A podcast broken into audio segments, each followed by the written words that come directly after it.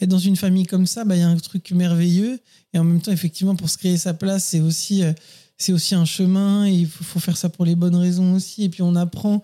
Et donc, euh, d'une certaine manière, euh, j'ai extériorisé ce que je pouvais extérioriser. Mais c'est vrai que album après album, euh, je trouve mon chemin de plus en plus, tu vois. Et, et- et du coup, j'ai le sentiment que là, je commence tout juste à pouvoir extérioriser des choses qu'à l'époque, je pouvais pas extérioriser.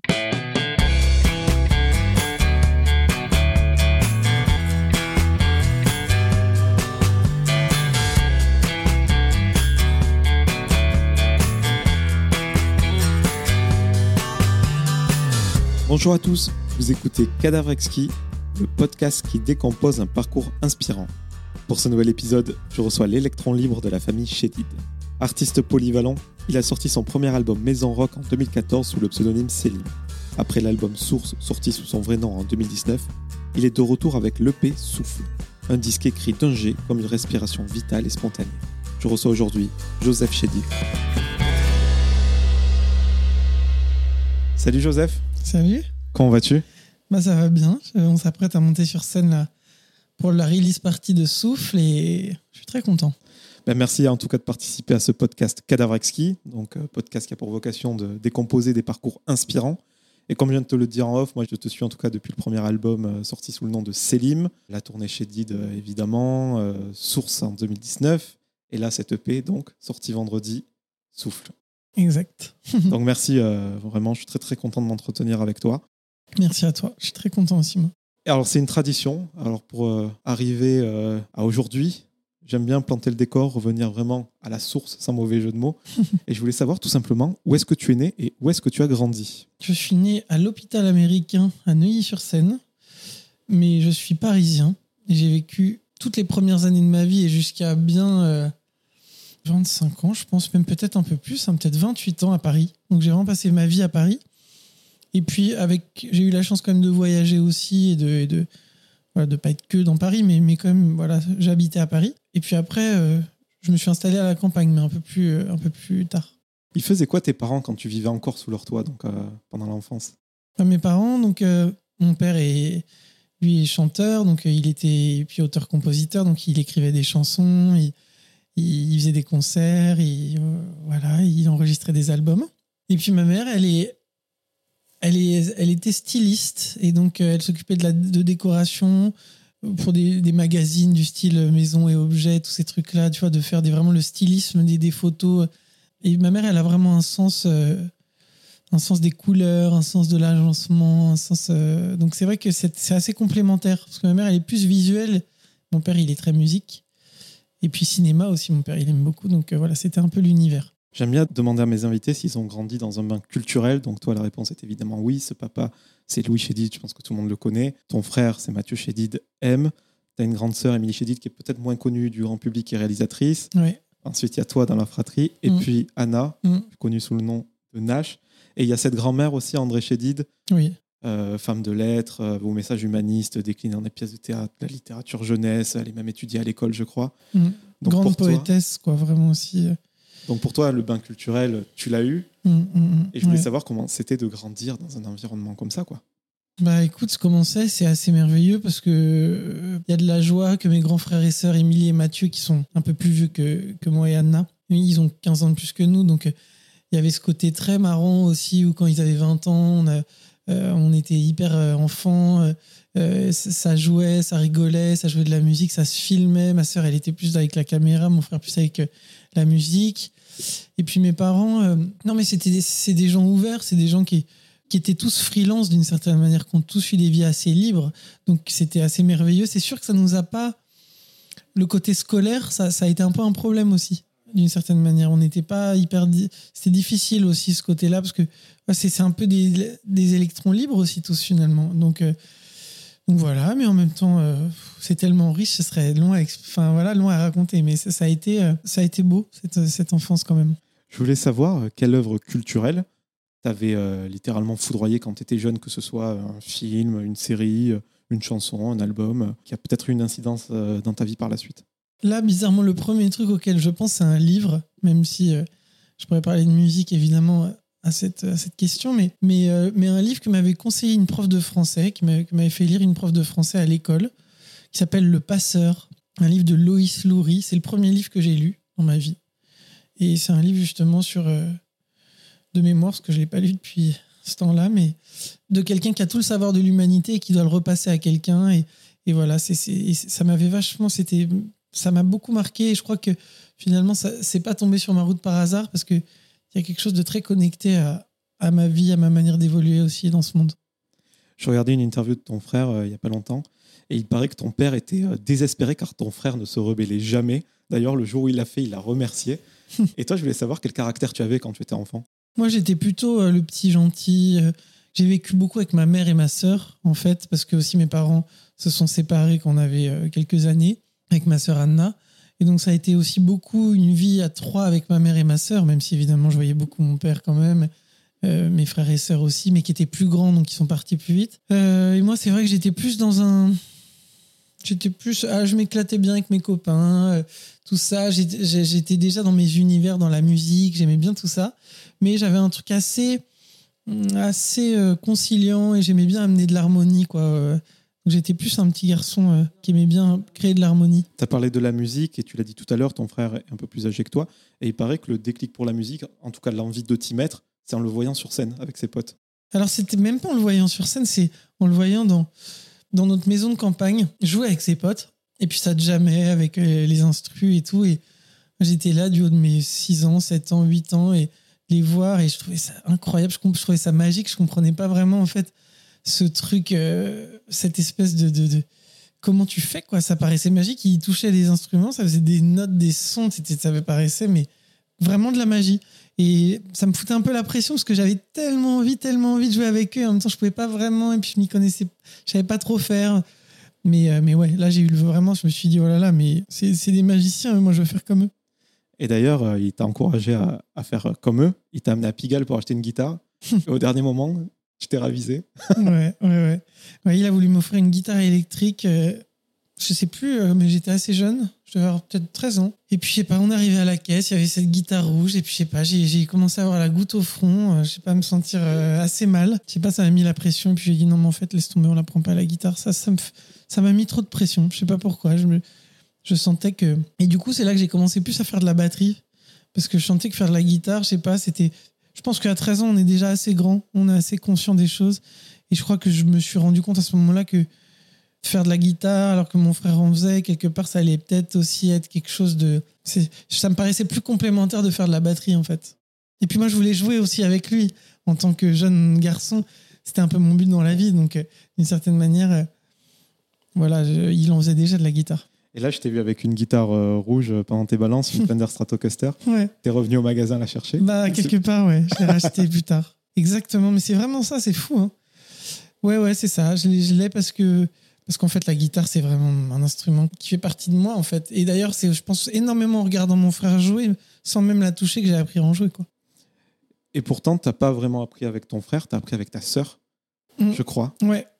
Bah, en fait, ce qui s'est passé, c'est que donc, euh, cette fameuse guitare euh, que j'ai pas prise, euh, quelques semaines plus tard ou quelques mois plus tard, mon frère, j'avais envie quand même de composer des chansons. Donc, en fait, j'avais quand même besoin d'une guitare. Et mon frère avait une petite guitare qui traînait, qui m'a donné, qui était une super belle petite guitare, une, une Taylor trois quarts, vraiment une guitare un peu enfant. Et petit format, super belle, qui sonnait bien, qui était, qui était vraiment trop cool. Et ça a été vraiment ma première guitare, en fait, que j'ai eu finalement très rapidement. J'ai commencé, en fait, vraiment à composer et avec, avec ma sœur Anna, et Anna écrivait des textes parce qu'elle avait déjà ce truc d'écrire. Et moi, j'étais vraiment musique, je faisais pas du tout de texte. Et on a commencé, on a écrit notre première chanson, je pense peut-être ensemble. J'imagine, ouais, on a dû écrire notre première chanson ensemble. Je crois que d'ailleurs, elle s'appelait La Chèvre. On en a eu peut-être deux, trois autres. C'était une chanson sur notre libraire qui nous avait un peu déçus un jour. Parce qu'on l'adorait, mais, mais on, on s'était rendu compte qu'elle était un peu raciste et on n'avait pas du tout compris ça.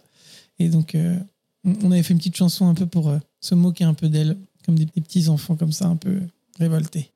Je vais faire un, gap dans le temps. Quand tu as voulu faire de la musique un peu plus sérieusement, te professionnaliser, avoir le nom de Shedid, bon, c'est un héritage musical incroyable, comme un trésor qu'il faut chérir. Ça te tire vers le haut, c'est incontestable. Mais c'est aussi une obligation d'exigence, être assimilé à ton papa, ton frère. Peut-être que ta sœur a peut-être plus vite tiré son épingle du jeu parce que mine de rien, c'est une femme. Comment tu t'es senti, toi? Comme tu le disais tout à l'heure, j'ai commencé avec Selim, mon deuxième prénom. Mon premier album, c'est sous le nom de Selim. Donc déjà au début, moi, m'appeler Joseph Chédid, c'était inenvisageable. C'était trop associé d'ailleurs à des auteurs-compositeurs.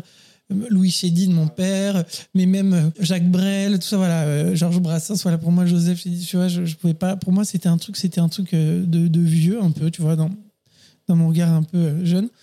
Bah, en fait, c'était pendant la tournée de la famille, quand mon frère nous disait voilà, je, je vous présente euh, Joseph, mais en fait, euh, son nom c'est Selim et tout ça.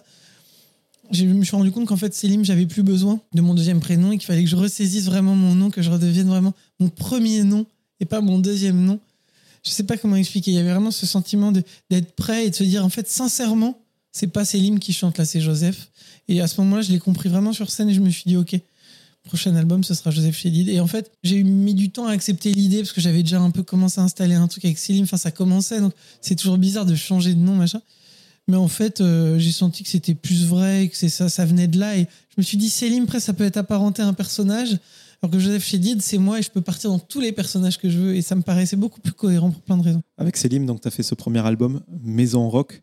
Premier album, c'est la résultante d'une vie. On sent que c'est des chansons qui sont écrites toute sa vie, euh, finalement. Et dans ton cas, peut-être un bilan aussi. Comment tu l'as vécu, ce premier album? Bah, Je l'ai vécu euh, quand même avec la naïveté, justement, d'un premier album où tu es là, tu kiffes, tu as envie d'expérimenter. Enfin, euh, une forme de naïveté. Parce que... Et, je l'ai vécu comme. bah voilà, toutes ces premières chansons qu'on accumule, qu'on accumule, et puis un jour, tu décides de les enregistrer comme une exploration. Comme... Pour moi, Maison Rock, il a plein de consonances. Et à la base, c'était house rock c'était le style vraiment que je voulais développer, qui me semblait être vraiment mon style musical, c'est-à-dire électro-rock un peu, dansant rock, tu vois. Plus que mon frère qui serait funky rock, tu vois. Moi, c'était plus house rock. Et house rock est devenu maison rock, je l'ai francisé. Mais house rock, rock, ça peut être aussi rough en anglais, on dit rough, R-O-U-G-H, maison comme un. Rough, ça veut dire, euh, ça veut dire pas brouillon, mais un peu genre euh, euh, esquisse, quoi. Tu vois, c'est un peu l'esquisse de mon univers, c'est un peu les premiers pas je l'ai vraiment vécu comme ça. cet album, tu l'as fait euh, complètement indépendant, tu l'as encore euh, actuellement. Est-ce que tu as tenté à l'époque voilà, d'aller dans une maison de disques où tu avais tellement une idée arrêtée sur ce que tu voulais faire, que tu voulais pas te ranger euh, Pas du tout, en fait. Moi, je suis complètement allé voir des maisons de disques en me disant super, je fais ça, puis après, je vais trouver une maison de disques. Tu vois, comme un truc qui semblait évident. Puis je suis allé arriver dans les maisons de disques, et puis tous les mecs me disaient, mais c'est pas mixé ton truc, ou je sais pas, ou j'ai compris qu'en fait, pas du tout, les mecs, ça allait pas du tout me signer et que c'était pas du tout euh, ce qu'ils attendaient, ce qu'ils voulaient faire. Et là, je me suis dit, ok. Donc, ça m'a un peu déprimé au début parce que je me suis dit, merde, comment je vais faire? J'avais tout prévu comme ça, moi. Et puis après, j'ai commencé à me dire, bah, il y a d'autres solutions. T'as Internet, t'as Facebook, t'as machin, t'as truc. À l'époque, c'était vachement plus Facebook. Et j'ai commencé à vendre mes CD comme ça, à parler en direct avec les gens qui écoutaient ma musique. Et finalement, ça m'a beaucoup plu. Je ne sais pas si ça a été dit à juste titre ou non, mais tu es décrit souvent comme le sensible de la famille Chédid. Je crois que c'est ta compagne qui a dit dans Télématin. euh, être sensible, voilà, c'est ressentir profondément les choses. Est-ce que c'était difficile pour toi, du coup, de, d'extérioriser tes émotions dans ce premier album? Oui et non. Enfin, j'ai extériorisé des choses en faisant ce premier album déjà. Mais euh, j'ai envie de répondre aussi à ton ancienne question que j'ai pas répondu sur un certain point quand tu disais est-ce que c'est facile dans cette famille, ça, le nom de Chédid, comment on fait? Et par rapport au fait d'extérioriser ses émotions, je pense que on peut mettre tout ça ensemble. Ce que je veux te dire, c'est que c'est un chemin, tu vois ce que je veux dire. Et, être dans une famille comme ça, bah, il y a un truc merveilleux. Et en même temps, effectivement, pour se créer sa place, c'est aussi, euh, c'est aussi un chemin. Et il faut, faire ça pour les bonnes raisons aussi. Et puis on apprend. Et donc, euh, d'une certaine manière, euh, j'ai extériorisé ce que je pouvais extérioriser. Mais c'est vrai que album après album, euh, je trouve mon chemin de plus en plus, tu vois, et, du coup, j'ai le sentiment que là, je commence tout juste à pouvoir extérioriser des choses qu'à l'époque, je pouvais pas extérioriser. Je crois que j'ai pu extérioriser musicalement pas mal de choses, mais que c'est vocalement que je commence à extérioriser plus de choses maintenant encore. Ta voix, tu as toujours su euh, la gérer, tu l'as toujours appréciée, c'était compliqué, je crois, euh, à l'époque. Bah, c'est ça. On va dire que même si j'avais déjà exprimé plein de choses dans mes albums avec ma voix sans même m'en rendre compte, finalement. J'avais un rapport à ma voix, parce que c'est justement le rapport à l'intime, finalement, à ce qu'on qu'on montre de soi. Et donc, effectivement, c'était très pudique pour moi, très difficile. Et donc, euh, cette confiance en soi qui était quand même assez, assez faible, euh, mine de rien, et forte à la fois, mais tu vois, pas encore vraiment bien ancrée, faisait qu'effectivement, il y avait, il y avait cette notion, ce, cette peur. Et puis, euh, on a des voix un peu hautes avec mon frère. Souvent, les gens, oh, t'as la même voix que ton frère. Ce qui, ce qui, est, ce qui est plutôt un, beau compliment que les gens me font. Mais au début, quand t'as pas confiance en toi, tu te dis, mais attends, euh, pas la même voix que mon frère. Et puis, tu vois ce que je veux dire? Et puis, ces voix un peu hautes, parfois, les gens qui disent bonjour madame au téléphone. Et euh, donc, il faut appréhender ça. Tu vois ce que je veux dire? Il faut juste être, être OK avec soi. Et, et c'est un chemin et c'est génial. Tu parlais d'exprimer des choses par la musique, vocalement. Tout à l'heure, tu as utilisé le mot esquisse. Et ton projet depuis Selim, depuis ce Maison Rock, c'est vraiment un projet en 360. Donc il y a la musique, il y a, les textes, il y a, le chant. Mais pour toi, on a l'impression qu'une chanson, elle se termine vraiment avec limite un clip, la pochette, que tu veux véhiculer un message vraiment par tous les supports qui te sont offerts. Quoi. Je pense que justement, c'est aussi lié à l'univers. C'est-à-dire que moi, comme tous les artistes du monde, on, cherche, pense on cherche à créer un univers. Et c'est vrai que les images, euh, les mots, la musique, tout, tout est lié, tout est interconnecté. C'est vrai que le fait, tu vois, quand je repense à ma sœur qui nous filmait quand on était petit, ma mère, avec son stylisme, ces choses, on a été sensible à ça aussi. Et je pense qu'aussi par rapport à ma famille, quelque part, il fallait aussi que j'arrive à proposer quelque chose, définir quelque chose, tu vois. Et, et d'une certaine manière, c'est aussi pour ça que j'ai commencé à vraiment essayer de définir un maximum mon univers, mon périmètre, pour aussi que, même si j'ai pas voulu bizarrement construire mon univers en opposition à ma famille. Donc ça, ça a été aussi, c'était assez conscient. J'avais envie de faire mon truc. Et puis si je dois prendre une guitare et chanter sur scène, bah c'est pas grave. Et même s'il y a des gens qui disent oh, que ça peut perturber à une époque, même si maintenant je pense qu'on s'en fout un peu, mais tu vois, voilà. Je voulais pas être en opposition, mais je voulais quand même vraiment aller au plus proche de moi. Et c'est ça ce travail-là. Donc c'est pour ça que j'essaye de mettre mes mains partout et d'investir tout, parce qu'en plus tout est si passionnant, tout est si marrant à faire. C'est trop bien. J'invite vraiment les gens à se pencher sur ce premier album Selim, euh, qu'on peut écouter euh, sur YouTube d'ailleurs. Et moi, euh, j'avais beaucoup aimé les sirènes à l'époque. Hmm. J'avais beaucoup aimé le, tout début de la chanson d'ailleurs, quand tu dis les voitures de flics suivent les âmes passantes, scrutent les arrêts des gens, je n'attends plus les sirènes. Donc une chanson euh, clairement ancrée dans la réalité, la surveillance, la méfiance, et après dans Mm. le texte, c'est très cinématographique, euh, tu parles d'animaux, enfin tu parles un peu en live. déjà l'univers, voilà, il commençait à, à prendre forme là, à ce moment-là déjà. Ça fait vraiment un truc à toi. Ouais, et tu vois, ce qui est marrant, c'est que Célim, à ce moment-là, cette histoire-là, bah aujourd'hui, je sais plus faire ça d'une certaine façon, tu vois, mais c'est moi. Et Célim, de toute façon, c'est le début de ce projet. Pour moi, il n'y a pas Célim et Joseph, et après, ça commence à Joseph. Pour moi, ça a commencé à Célim. C'est juste que tout ça, c'est un chemin, une, ça raconte une histoire. C'était à l'époque où il y avait beaucoup de voitures, un peu, tu sais, en civil, de police qui passaient dans la rue et tout ça. Et je sentais qu'on était un peu surveillés et tout ça. Les dernières années où j'habitais à Paris, en fait.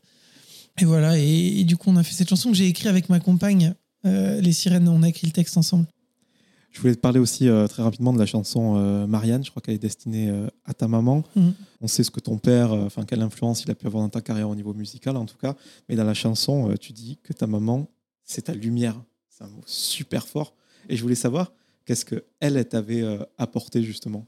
Elle m'a élevé d'une certaine façon. Alors évidemment, elle n'était pas seule parce que tous les gens que j'ai croisés dans ma vie m'ont élevé et mon, mon grand frère m'a élevé, euh, ma- mon père m'a élevé, euh, évidemment, euh, et très bien. Et ils ont tous joué un rôle primordial dans mon éducation. Mais ma mère, c'est celle qui était là au quotidien, tous les jours avec moi, et qui nous a vraiment élevés au quotidien. Et ça, c'est c'est vrai que j'ai beaucoup de respect. J'ai beaucoup de respect. Puis maintenant que je, je suis devenu père en plus, mais j'ai toujours eu beaucoup de respect pour ça. Je trouve que se faire élever par des gens, c'est un- une chance, c'est un cadeau. c'est Et élever des, élever des, enfants, élever des gens, c'est- quelque chose d'altruiste. Et euh, voilà. Enfin, en tout cas, voilà, je trouve ça beau de. de... Non, j'ai pas le mot en fait. C'est pas altruiste, c'est enfin, ça- c'est le lait aussi, mais il y a un don de soi quand tu élèves quelqu'un. Et, je trouve que c'est beau. Et moi, j'ai beaucoup de respect pour, pour les parents, pour les anciens, pour machin, tout ça. Pour moi, c'est hyper important. Et euh, ce côté où, tu sais, euh, quand à un moment, faut être en.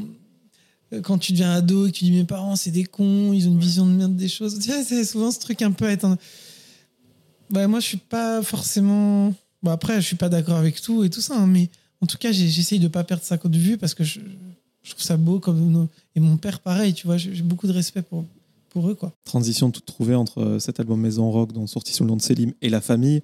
C'est la tournée des Chédid, Louis, Mathieu, Joseph et Anna Chédid. C'était un spectacle sans mise en scène, avec vos chansons, dont celle de ton père, de ton frère, euh, de ta sœur et de toi. Assez dépouillé, moins loufoque que ce que vous pouvez faire euh, chacun de votre côté, surtout euh, toi et, et Mathieu. Mhm. Et on, le sent, c'était pas une opération marketing, c'était d'une sincérité folle. Carrément. Ça, c'est sûr.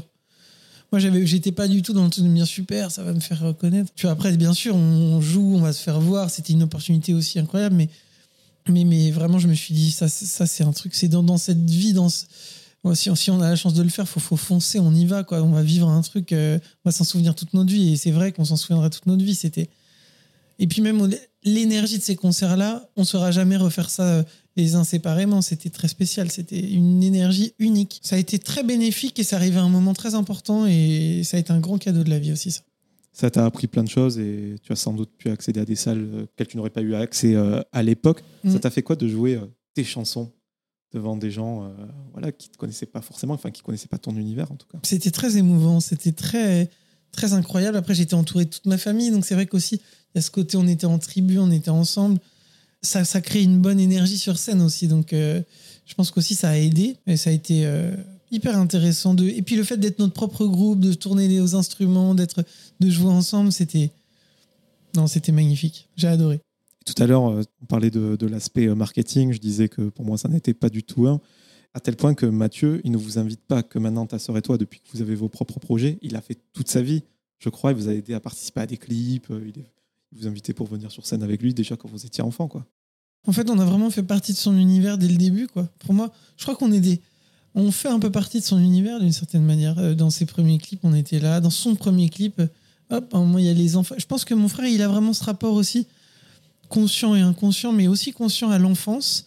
Et, il s'est toujours nourri de l'âme des enfants parce que justement, euh, cette fantaisie-là qu'on peut retrouver dans son côté bande dessinée, dans son côté comme ça, très fantasque, très coloré, c'est un truc qui est très important pour lui. et je pense qu'il a un profond respect pour les enfants et, mon frère c'est quelqu'un d'optimiste, qui a de l'espoir, qui, est joyeux, qui aime donner des bonnes vibrations aussi aux gens.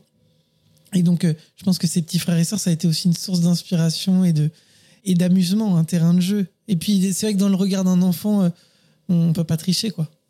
Toi, tu as joué avec ton frère euh, de nombreuses occasions, avec la tournée des Chédides, avec la radio pour laquelle je travaille, on a organisé un concert au Bus Palladium et tu étais à la batterie euh, avec lui. Mais je sais aussi que tu as bossé euh, côté coulisses avec, sur Mister Mystère, par exemple. Même un peu sur son dernier album, d'ailleurs. Et euh, est-ce que tu t'es pas dit à un moment, en tout cas à la naissance de ton propre projet, quand voilà, tu es au service un petit peu, entre guillemets, hein, de, ton frère, du moins tu bosses avec lui, chacun de ses albums est attendu, voilà, les tournées, on sait comment ça se passe chaque fois, tu t'es pas dit, eh oh, je, je, fais de la musique moi aussi, quoi. T'as pas eu envie de te déraciner un peu de ça? Si, si, complètement, et je l'ai fait d'ailleurs. Hein. C'est-à-dire qu'à un moment, j'ai décidé, je me suis dit, voilà, J'estime que mon frère, il a, il a, ça y est, quoi. Il, est plus que bien installé dans, dans, dans, ce monde de musique, de toute façon. Il est hyper autonome. Alors, c'est merveilleux et, et, une chance aussi de pouvoir participer à des choses avec lui, de collaborer sur des projets avec lui parce que parce que c'est inspirant et que et qu'on a on a on a un équilibre qui fait qu'on peut le faire et qu'on que c'est cool de le faire. Mais il y a un moment où j'ai vraiment décidé, il y a déjà plusieurs années, je me suis dit à un moment, si je veux construire ce projet personnel, si je veux construire métaphoriquement ma maison, euh, il faut que je passe du temps euh, pour ça. Et c'est vrai que j'ai beaucoup, beaucoup travaillé aussi euh, pour les autres. Et c'est vrai que ces quelques dernières années, j'ai vraiment décidé, et ma mère aussi m'a encouragé, m'a dit à un moment, donne ton énergie à toi-même, en fait. Et du coup, du coup depuis quelques années, j'essaye de... En fait, c'est presque, presque arrivé avec les confinements et tout ça, même si non, ça arrivait avant quand même. Mais plus ça va, et les confinements, ça a été vraiment un, déclencheur de, OK, maintenant, je vais m'occuper de moi et je vais, euh, et je vais essayer de faire euh, exister ma, et construire ma, ma propre maison musicale et, et voilà, d'embarquer de, dans, dans cette aventure-là encore plus fort. Quoi. Tu parles de maison, pendant le confinement, on est revenu, c'est vrai, à l'essentiel, à la source nom de cet album. Premier album que tu as sorti sous le nom de Joseph Chédid. Ouais. C'était le bon moment, là? Tu as trouvé ton socle? Bah justement, c'est intéressant parce que quand j'ai fait, j'ai fait Source, j'étais pas du tout, j'avais pas du tout trouvé mon socle. Et d'ailleurs, l'album, même s'il raconte plein de choses qui vont dans ce sens-là, n'a pas une forme de source pour moi. Sonne pas comme une source, il sonne comme justement un album qui est compressé, qui est un peu compressé. C'est presque un album de ville, quoi, un album de, ah, tu vois, un peu dense, tu vois, avec beaucoup de choses. Et en fait, je me suis rendu compte que c'est un appel à la source, cet album. C'est juste, j'aurais pu mettre un point d'exclamation après ce source ou tu vois genre source je cherche ma source tu vois et, quelque part c'est comme des tatouages tu vois c'est un peu c'est dire voilà maintenant et après c'est avec les concerts c'est en jouant cet album en mélangeant un peu de maison rock avec source et en faisant tout à la fin de tout ça à la fin de cette expérience là le cadeau que j'ai vraiment reçu de la vie c'était une idée simple de se dire c'est sur mon chemin que je suis heureux es sur ma propre route. C'est dans ce cas-là. Et en fait, voilà, tu es toujours là un peu sur les routes des autres à dire Oh putain, ça c'est génial. Oh putain, ça c'est mieux. Ça, Finalement, en fait, tu te rends compte que c'est sur ta propre route de ta propre vie que tu seras le plus à l'aise, que tu te sentiras le mieux. Et du coup, j'ai vraiment trouvé mon chemin un peu grâce à cette expérience de faire cet album et ces concerts qu'on suivi. Et pour rester sur la forme, euh, là aussi, un projet en 360, euh, l'album, les peintures, euh, c'est important pour toi que l'emballage du bonbon soit aussi de qualité? Ouais, et puis pour moi, c'est pas l'emballage du bonbon. Pour moi, c'est. Il y a un truc qui s'esquisse un peu, mais d'une manière, les gens ne connaissent pas suffisamment. Et puis, et puis même, quoi qu'il arrive, c'est encore difficile peut-être à percevoir. Mais il y a comme une histoire de monde parallèle aussi dans tout ce que je fais. Et je pense que pour moi, c'est des échos. C'est des échos, tout ça. C'est des échos visuels, des mots, des musiques. Tout ça, ça raconte un truc et c'est complémentaire. C'est des pièces de puzzle. Et, l'idée de l'expo de, peinture, j'avais jamais vraiment peint. Mais je, me suis dit pourquoi pas. Et voilà, j'ai peint une toile par chanson et ça a été. Ça, ça m'apprend en fait de faire ça parce que tu n'as jamais peint et puis d'un coup, tu t'y mets et, c'est une vraie expérience en fait. C'est enrichissant. Une expérience que tu définissais comme rock philosophique à l'époque. Donc euh, presque un oxymore, parce que le rock, dans ses origines, on assimile ça à un courant euh, musical euh, protestataire. Et la philosophie, peut-être quelque chose de moins accessible, qui demande en tout cas à l'être humain de se poser un ensemble de questions sur lui-même et passer en revue les, réponses qu'on peut y apporter. Et tout ça, voilà, on le sent, cette, cette dualité, cette bipolarité. D'ailleurs, il y a un titre qui s'appelait Bipolaire, Crois ton doute, Ma différence m'a dit. On sent que voilà, tu nous parles de, des choses un peu négatives, mais de la lumière qui peut y avoir aussi euh, au bout. C'est important vraiment d'avoir tout le prisme dans son intégralité. Il y a un morceau aussi qui s'appelle justement Lumière dans, l'album Source et, j'ai fait une rencontre assez merveilleuse. On était parti au Portugal et donc j'ai rencontré Antonio Sarabia, qui est, un, grand auteur de là-bas et qui est décédé donc depuis. Et en fait, euh, j'avais discuté, j'étais en train de travailler sur, euh, sur Lumière à l'époque. Et en fait, je, je, lui fais lire le texte et tout ça et il me dit et il était dit, ouais, c'est cool, c'est pas mal et tout, euh, j'aime bien, mais tu sens que le mec, il connaissait bien ma grand-mère et tout, il a écrit plein de livres, tu vois, c'est pas, euh, c'est des mecs qui ont écrit, qui, ont, tout un savoir-faire, toute une. C'est riche, quoi, tu vois. Tu t'adresses à la bonne personne quand tu lui fais lire un texte, je pense, tu vois, il, peut te donner des conseils. Et il m'a dit un truc, il m'a dit, comment veux-tu ressentir la lumière? Parce que dans le refrain, c'est fait entrer la lumière s'il n'y a pas d'obscurité. Il m'a dit ça, en gros et que, et que mes couplets, euh, ils n'étaient pas assez obscurs euh, justement pour créer cette sensation de lumière. Et je pense que pour répondre à ta question, c'est exactement ça. C'est-à-dire que euh, il n'y a pas de lumière sans obscurité. Enfin, tu vois, il y a un moment, c'est pas tout beau ou tout noir, c'est pas tout blanc ou tout, tout noir. Tu vois ce que je veux dire? Et je crois que pour trouver l'équilibre, il faut être conscient des deux, en fait. Et donc, forcément, il faut aborder les deux. Enfin, pour moi, en tout cas. Et un peu à l'image de, ton parcours qu'on a rapidement déroulé ensemble, dans cet album source que tu veux nous faire prendre conscience que dans l'idée de cette quête initiatique, il faut rechercher la réponse en soi et pas se tourner euh, vers les autres comme toi tu as pu le faire à l'époque en regardant euh, ton frère, ton père et chercher la réponse à l'intérieur de soi. Exactement. Non, non, mais ben oui, mais je pense que c'est. Bah après, c'est pas, tu vois, c'est la philosophie ça, des, bouddhistes, des, des, de plein de gens. C'est pas que des bouddhistes. C'est frustrant de d'être de, face à des choses. Euh, comme on dit, la colère naît de l'impuissance, tu vois on est en colère parce qu'on se sent impuissant. Et donc, euh, c'est chiant de se sentir impuissant. Et d'ailleurs, ça met en colère, justement. Et donc, en fait, il y a un moment où, euh, pour pas se sentir impuissant, il faut avoir, il faut avoir de l'emprise sur les choses. Mais on peut pas. Il y a des choses sur lesquelles on n'a pas d'emprise. Et il faut pas se tromper de combat, tu vois. Donc, si à un moment, euh, tu es avec ta compagne ou je sais pas qui et que ça se passe bien et que ça se passe pas bien, que tu t'engueules ou n'importe quoi et que tu dis putain, mais euh, elle devrait être comme ci, elle devrait être comme ça. Bon, bah, tu vois, il y a un moment, tu, vas, tu vas galérer toute ta vie. Tu peux avoir une discussion, mais il y a un moment, qu'est-ce qui résonne en nous réellement, tu vois? Qu'est-ce qui se joue en nous? Pourquoi on s'énerve? Pourquoi on est frustré? Et qu'est-ce qu'on peut mettre?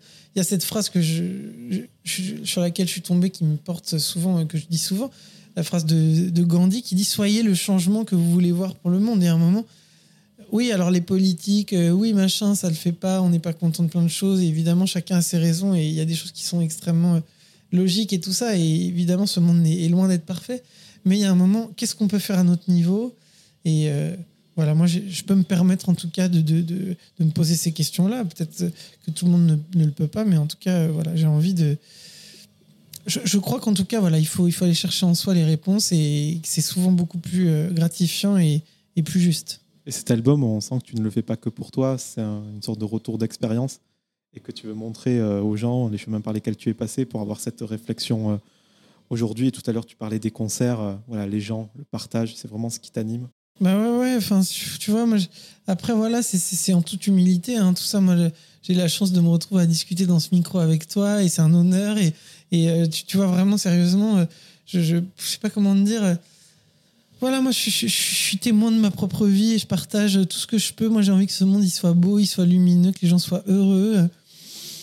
Voilà, avec tout ce que ça comporte. et, et beaucoup de gens qui peuvent dire non mais attends t'es mignon toi mais franchement euh, euh, tu vois les gens sont un peu pessimistes sur le monde et je le comprends mais moi j'ai envie, envie d'y croire j'ai envie de me dire qu'il y a plein de choses à faire que on a l'univers au-dessus de nous que que tout peut encore changer parce que parce que c'est cosmique c'est beaucoup plus puissant que ça nous dépasse évidemment. Il faut pas avoir l'impression de tout comprendre.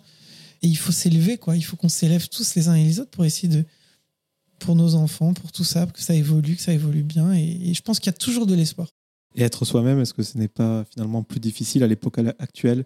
Une époque qui veut que l'on suive les modes, où il faut avoir l'approbation de, tout le monde. Mais tu vois, les modes, ça existe depuis toujours. Euh, Il y avait peut-être pas Facebook et Instagram, mais il y avait peut-être pas TikTok et tout ça. Mais ce que je veux dire, c'est que c'est un grand défi. C'est un grand défi, comme je te disais, à un moment sur son chemin. Et ça, c'est un peu source qui m'a fait du bien avec ça. Sur son chemin, il faut trouver sa propre route, tu vois. Si t'es toujours à dire, ouais, putain, lui, il a 12 millions de vues en plus. Tiens, lui, quand il. Ou euh, lui, il est trop stylé. Moi, je suis, je suis chum, je suis dégarni. Ou j'ai n'importe quoi. Ou elle a des gros seins, moi, j'adorerais. Ou euh, pas du tout. Ou je sais pas quoi, n'importe quoi soyons nous-mêmes, tu vois ce que je veux dire, et puis faisons de notre mieux pour, pour devenir ce qu'on a envie d'être, et voilà, et puis, mais euh, c'est pas évident, c'est pas évident parce que s'affranchir du regard des autres, et puis, puis c'est une histoire d'âge aussi, moi j'ai 36 ans, tu vois, quand t'as 13 piges, comment tu fais pour euh, t'affranchir euh, du regard des autres, tu vois, c'est pas, euh, tu vois, 36 ans pour plein de gens, c'est très vieux, hein. et pour plein de gens, c'est jeune aussi. L'affranchissement, ça peut faire écho à une sorte d'instinct de, de survie, donc quelque chose de d'instinctif, de presque animal, et j'ai l'impression que tu as voulu le matérialiser par les prises live sur cet album. Enfin, ça a été retravaillé par la suite, c'est Ouais, évident, ouais, mais- tu parles de, de sources là toujours. Ouais. Bah ouais, ouais, bah écoute, euh, ouais, alors ça a été beaucoup retravaillé en même temps. C'est pas si. C'est un mélange live et électronique encore parce qu'on a vachement. Au début, c'était. Mais oui, la musique live a toujours une part. Il y a toujours une part. euh, et, je, la rends hybride avec mon ordinateur et, je mélange. Et là, pareil, il y a un album qui sortira après Souffle aussi, dont on parlera peut-être un peu après, mais, mais qui a été vachement enregistré en live aussi. Et, bah oui, on fait de la musique, quoi. C'est, quelle chance. C'est, un kiff, là, de. Et puis c'est un kiff de jouer ensemble. Il faut savoir un truc, c'est, c'est pas la même chose de jouer avec plusieurs musiciens et d'enregistrer ce moment-là que d'enregistrer tout en séparé. Euh, voilà, donc c'est aussi des choix parce que tu captes des vibrations, tu captes des ambiances qui sont différentes. Si je vais répondre rapidement à cette question et qu'on coupait même ce que j'ai dit un peu avant ou pas, mais ce que tu feras ce que tu veux. Mais je dirais qu'en fait, le fait de jouer en live, le fait de jouer ensemble, pour moi, c'est, la manière de capter la part d'humanité des albums. Justement, tu parlais d'un album que tu as enregistré et qui sortira donc un jour. Hmm. Et justement, c'est pour prendre du recul sur cet album que tu as fait Souffle. Exactement. En fait, le, le premier confinement est arrivé et puis là, j'ai décidé d'arrêter tout ce que j'avais en cours et de, me, de me- et de me mettre à écrire cet album que je rêvais de faire depuis plusieurs moments déjà, peut-être plusieurs années, tu vois. Et euh, enfin, j'y pensais depuis un ou deux ans, tu vois. J'avais des idées, des trucs et tout. Et puis là, il y a eu le confinement. Je me suis dit, c'est maintenant, j'arrête tout. Je prends le temps pour moi. J'y vais, je fonce, tu vois. Et j'ai écrit cet album. Et c'est un album qui est un peu particulier parce que j'ai un peu réalisé aussi un de mes rêves depuis longtemps. C'est que c'est un album qui est un peu plus conceptuel encore, dans le sens pas forcément élitiste dans le côté conceptuel, mais c'est un album avec une histoire, c'est un album, c'est une aventure encore. Euh, J'ai toujours fait ça un peu dans mes albums, mais là je l'ai vraiment abouti, cette idée-là que j'essayais toujours de faire. Là il y a vraiment une histoire avec l'album, et c'est un, album assez long, il y a beaucoup de titres, c'était une grosse aventure, et donc euh, il y a un moment j'ai eu besoin de ouais, de, de souffler un peu justement, et puis euh, ouais, j'a- j'a- j'avais deux trois petits trucs à, à dire entre temps, donc euh, j'ai fait une pause. euh, pour revenir fraîchement et pouvoir parce que je fais je fais mes mixages là depuis peu depuis souffle justement l'EP là que que je suis en train de sortir en ce moment et, et pour cette étape là j'avais vraiment besoin de recul parce que j'avais besoin d'une fraîcheur donc là j'ai voilà clac Après la, la période anxiogène de deux ans qu'on a vécue, effectivement, il fallait de la fraîcheur. Et dans cette EP, c'est des paroles empreintes d'optimisme. Mm. Il fallait ça. Et on sent que tu vois la, la bouteille à moitié pleine, du coup, maintenant. ouais disons que en fait euh, j'ai vraiment eu le sentiment que qu'on avait besoin de, de, de gaieté qu'on avait besoin de joie qu'on avait besoin d'un truc solaire et là, là, là, pour moi il y a eu un, y a eu un, un moment mais ça c'est très personnel c'est pas que lié aux événements extérieurs, ça a été aussi moi dans ma vie. Moi, il y a eu un petit, il y a eu un petit trop plein à un moment. Il y a eu un petit trop plein de noirceur. Il y a eu un petit, un petit, un petit nuage qui est passé un peu au-dessus de ma tête. Et euh, je me suis dit là, là, il faut appeler, il faut appeler la chance. Il faut, il faut, il faut apporter il faut mettre de la lumière. Et j'ai senti que c'était assez universel parce que je pense qu'on a tous quand même beaucoup d'un. On vit dans un monde qui est angoissant, on est au courant de beaucoup de choses, on se pose beaucoup de questions sur l'écologie, sur la fragilité des choses à tous les niveaux et on sait que c'est fragile, on sait que voilà, il y a et, et je me suis dit il y a un moment là j'avais besoin d'un truc lumineux, rythmé, solaire et euh, je me suis dit voilà, je un truc efficace, un truc euh, une petite une petite pilule de, de, de, une petite vitamine quoi, tu vois Expirer euh, l'air anxiogène comme tu dis dans, dans la chanson. C'est ça, souffle, souffler, se reconnecter à son corps, se reconnecter à sa respiration, souffle finalement en sous-texte, c'est se reconnecter au présent. Parce que le seul endroit où on peut vraiment vivre notre vie sans, sans être malheureux. Et, euh, et, voilà, et appeler la chance, euh, construire nos rêves, identifier nos vraies envies, nos vrais rêves. Donc ça, pour ça, faut être en soi, je pense aussi. Et vision, qui parle vraiment du fait de d'avoir plusieurs points de vue sur les choses et de pas s'enfermer dans une vision unique des choses du monde. Et puis second souffle, euh, voilà, qui, qui est un petit écho final à tout ça pour rebondir sur ce que tu viens de dire, cet ancrage au présent que tu prônes, c'est pour éviter de faire des projections de ce que pourrait être notre futur, éviter de regarder dans le rétroviseur et avoir de la culpabilité. Non, il faut être dans un état d'esprit où on. Écartolé, là, je sais pas si tu vois qui c'est, ce mec-là, il a écrit un truc qui s'appelle Le pouvoir du moment présent et un autre livre qui s'appelle Mettre en pratique le pouvoir du moment présent. Et, ce livre-là, euh, que j'ai lu assez récemment, il a été vachement important pour moi. Mais il y a aussi un autre mec qui s'appelle Thich Nhat Hanh aussi, qui est un moine fabuleux qui est aussi décédé il n'y a, pas si longtemps. Il y a Mathieu Ricard aussi, il y a plein de gens comme ça. Et, moi, c'est des gens qui me portent, qui, qui, qui, qui sont très importants pour moi. C'est des guides, quoi, pour moi. Et c'est pas du tout le côté religieux. Hein. C'est pas religieux du tout. C'est juste spirituel, juste simplement spirituel.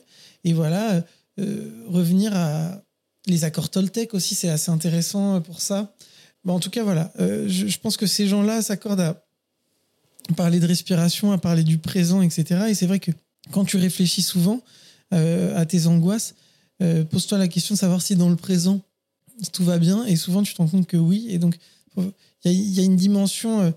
Euh, enfin, il y, a des choses, je pense, qui peuvent vraiment être, être, entendues. Être... Ce qui est beau, c'est qu'il y, a une matière dans ce monde qui peut nous permettre de, nous éveiller sur des choses et de nous libérer de beaucoup de choses. Il faut savoir que le mental est aussi finalement presque un peu sadique parfois, et que quand c'est lui qui prend le contrôle de, de, notre, de notre âme euh, et de notre esprit, bah parfois, euh, parfois ça, on devient un peu fou. Quoi. Question un peu technique, tu as parlé du mix et je l'avais souligné. Moi, je, je, trouve ça super. Alors, le mix, tu le définiras sans doute mieux que moi, mais c'est voilà, dans la spatialisation du son, euh, comment les différents sons, justement, arrivent à nos oreilles. Dans Souffle, par exemple, on s'en prend plein la gueule, quoi, je trouve. je trouve que tu as, as, vraiment réussi. C'était un exercice difficile pour toi c'était un rêve, tu vois, par exemple, ça. Mais j'ai jamais osé le faire. Et puis j'ai eu la chance d'avoir des, des, super mecs qui m'ont fait mes mix euh, jusqu'à maintenant, euh, parce que je le déléguais, parce que ça, c'était une étape que je pouvais pas faire moi, que je me sentais pas capable. Et puis là, justement, avec le confinement et tout, j'ai planché, tu vois, et j'ai réalisé ce rêve. il y a un site qui s'appelle Mix with the Masters pour euh, les gens qui aiment bien ça, où tu vois des grands, grands mixeurs mixer quoi, des morceaux et ils t'expliquent comment ils font et tout ça. C'est vachement intéressant. Ça, j'ai appris pas mal comme ça.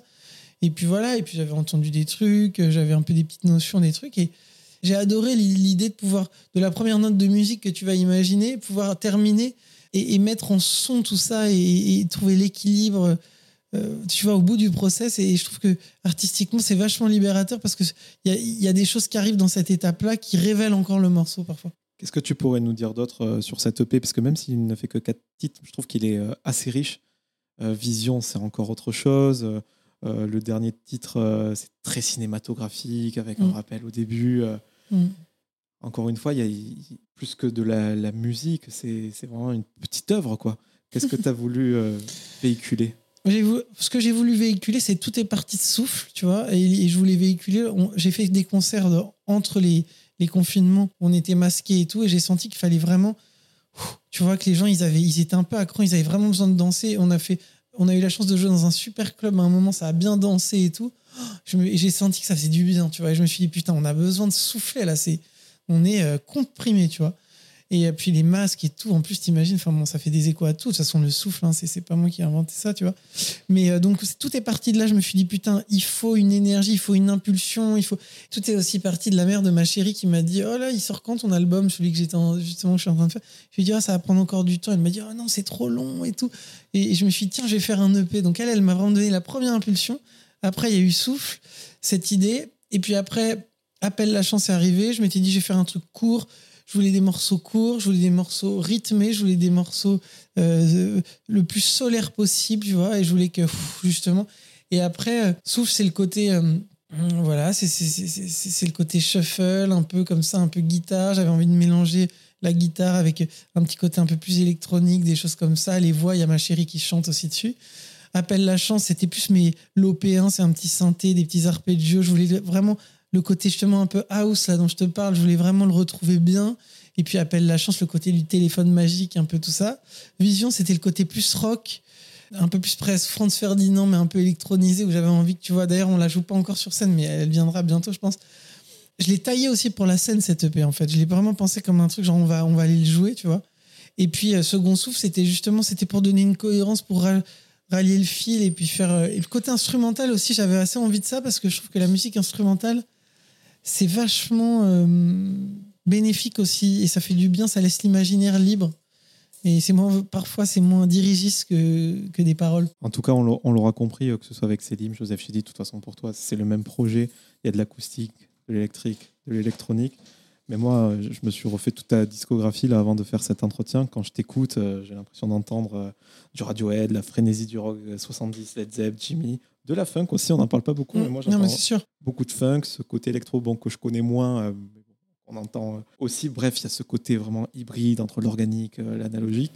Et ce nouvel album là que tu nous prépares, ce concept euh, je- avec beaucoup de titres, euh, Mm. une, une vraie histoire, ça va ressembler à quoi? Moi, j'aime bien mettre aussi des, des règles du jeu quand je fais des disques. Et je te dévoile un truc, parce que comme ça, j'en parle pas trop non plus, c'est marrant. J'espère que ça donnera envie à nos auditeurs de l'écouter, même s'il n'est pas sorti encore. Déjà, ils peuvent écouter Souffle, qui est encore assez différent. Mais la règle du jeu, c'est que pour la première fois, j'ai pas mis d'instrument électronique dans l'album. Il n'y a pas un instrument électronique. Il n'y a pas de synthétiseur, il n'y a pas de boîte à rythme. Par contre, j'ai envie quand même d'un album un peu contemporain, donc c'est après au mixage que je me permets de traiter les sources et de créer des sons et des ambiances. Mais à la base, toute la matière de cet album est complètement organique.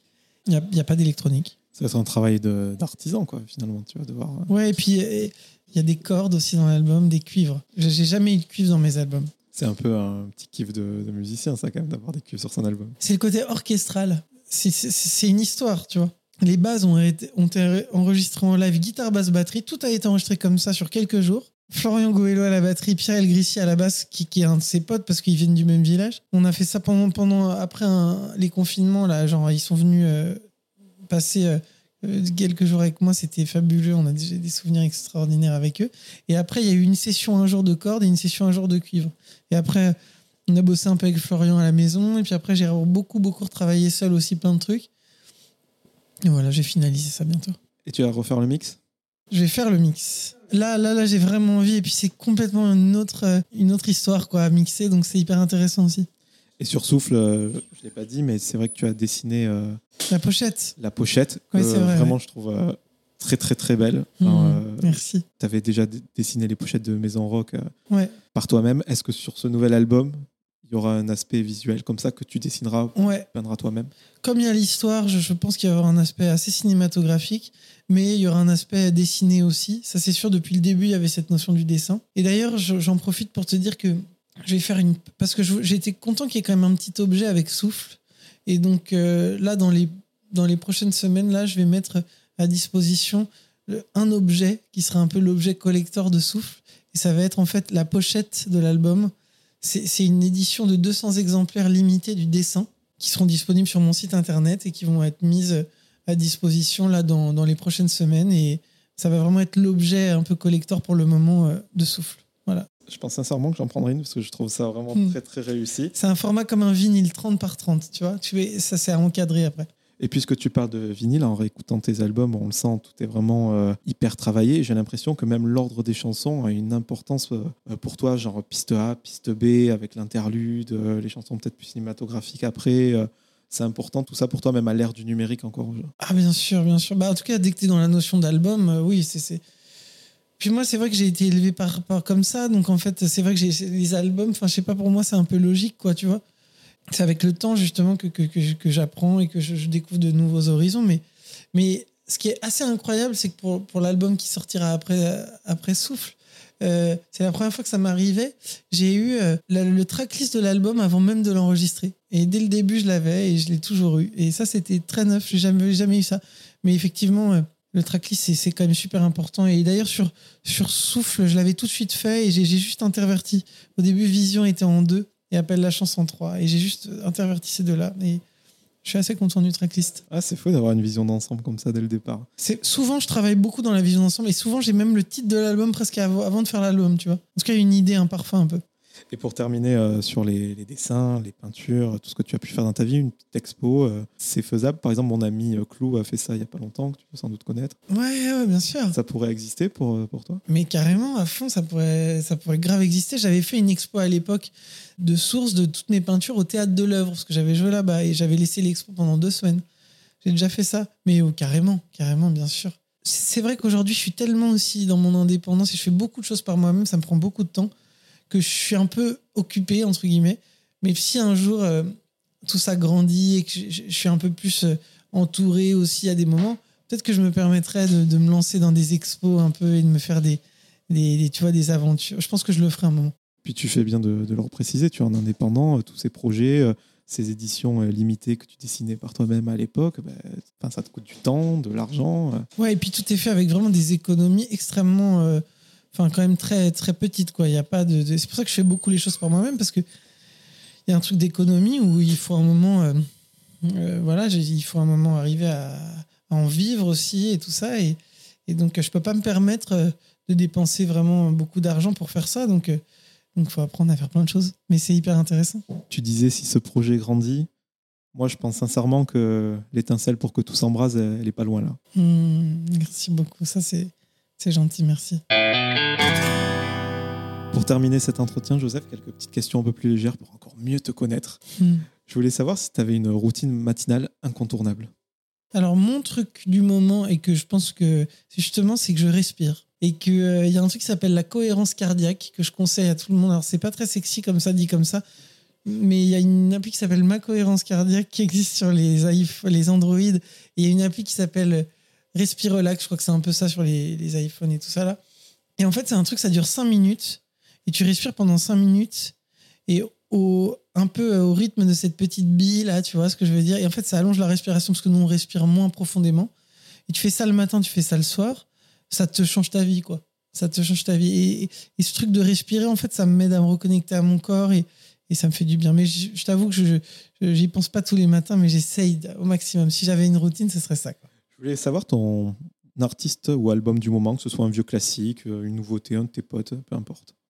Bah, un truc que j'écoute en ce moment, euh, je vais te dire deux trucs. Allez, un truc, c'est le nouvel album du nouveau groupe de Tom York et Johnny Greenwood. Donc, The Smile. Euh, The Smile. Donc ça, un peu triste à mon goût quand même, mais d'une beauté sonore et puis musicale quand même toujours toujours euh, super. Moi, j'adore. C'est des esthètes, ils ont un son qui tue. Moi, j'adore. C'est très beau. James Blake, bon, bah voilà, moi, j'aime toujours grave James Blake et j'aime trop ce qu'il fait. Et voilà, j'aime ce mec. Il y a un groupe qui s'appelle Bean qui est un peu un nom imprononçable, K-H-R-U-A-N-G-B-I-N. Euh, faudra se le réécouter. et, euh, et, ils ont un album qui s'appelle Con Todo El Mundo. Ça, je l'écoute énormément. Il est, c'est instrumental, c'est dément, j'adore. C'est trop, trop beau et puis ça swing. c'est Et puis un, projet plus euh, récent, un truc euh, euh, émergent, c'est ma, justement ma, ma chérie, qui, qui a un projet qui s'appelle Charlène Juarez. Et là, elle a sorti ses premiers morceaux de piano. C'est du piano instrumental et c'est hyper beau aussi. Très, très mélodique. C'est une sublime pianiste. Elle chante aussi, mais là, c'est un projet vraiment instrumental et c'est un très beau projet naissant pour moi aussi. C'était pas Chat son ancien nom d'artiste? Si, exactement. Elle a fait des albums sous le nom de Chat. Bah, je mettrai euh, tous les liens. Un petit coup de cœur euh, cinématographique, série. Euh. Cinématographique, série. Là, un peu, mais ça, c'est le côté vraiment. Là, on est dans la légèreté, justement, et, c'est tellement important. Je suis peut-être un peu trop sérieux à des moments, je m'en excuse. Stranger Things, euh, histoire juste de changer un peu les idées et puis de retourner un peu en enfance, c'est rigolo. Voilà, et puis des films que j'ai envie de voir. Oh là là, plein, plein, plein de films. Euh, qu'est-ce qui me vient comme ça? Un film que j'ai pas vu, que j'ai envie de voir, c'est Paris, Texas. Il paraît que c'est un super film et j'ai envie de le découvrir. Mais voilà, je pourrais faire, euh, je peux t'envoyer une grosse liste. Est-ce que tu as une peur irrationnelle? Ouais, j'en ai peut-être. Euh, ma, ma, plus grande peur irrationnelle, c'est vraiment avoir la peur que, que, que tout ce que j'aime disparaisse et que tous les gens que j'aime meurent. Ça, c'est vraiment la peur qui me prend à des moments et qui me waouh et, et c'est dans ce moment que je me dis reste dans le présent mon gars arrête de, de, de reste là là reste là ça sert à rien là je voulais savoir si tu avais une personne à me conseiller peu importe son degré de notoriété que tu la connaisses ou pas pour que j'invite à mon micro et faire le même exercice que l'on a fait ensemble comme ça j'aurais envie de te conseiller Luc Anger L-U-K-E plus loin A-N-G-E-R Luc Anger qui est, le guitariste qui joue avec moi et clavier aussi mais Luc Anger, il fait ses albums aussi. Et euh, il, il, en est à son deuxième album, là. Et voilà, c'est un artiste, euh, c'est quelqu'un qui a une, vraiment une vision, qui a son label aussi. D'ailleurs, moi, j'ai fait mon label aussi, Maison Rock, maintenant. Et, euh, et, voilà, il a son label, il a une vision, il a un sens du son, il a une, un vrai esprit, un vrai univers.